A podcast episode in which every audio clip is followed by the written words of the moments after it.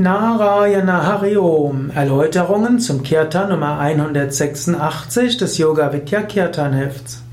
Narayana Hari Om gehört zu den beliebtesten Kirtans bei Yoga Vidya. Narayana Hari Om hat etwas Leichtes, etwas Getragenes. Sein Mantra, das relativ tief beginnt und dann immer höher wird. Und so aktiviert es die Chakren von unten nach oben.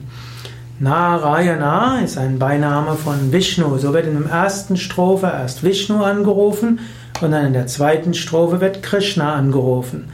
Narayana ist Vishnu. Man sagt man auch, das ist der, der in allen Wesen ist. Nara heißt auch Wesen oder Mensch. Er ist Hari. Hari heißt eigentlich gelblich, heißt aber auch der voller Liebe ist, der, der die Herzen aller zu sich zieht, der Leuchtende und der Strahlende. Und Vishnu ist Satya, er ist wahr, er ist derjenige, der zur Wahrheit führt. Er ist derjenige, der uns zum Höchsten führen wird.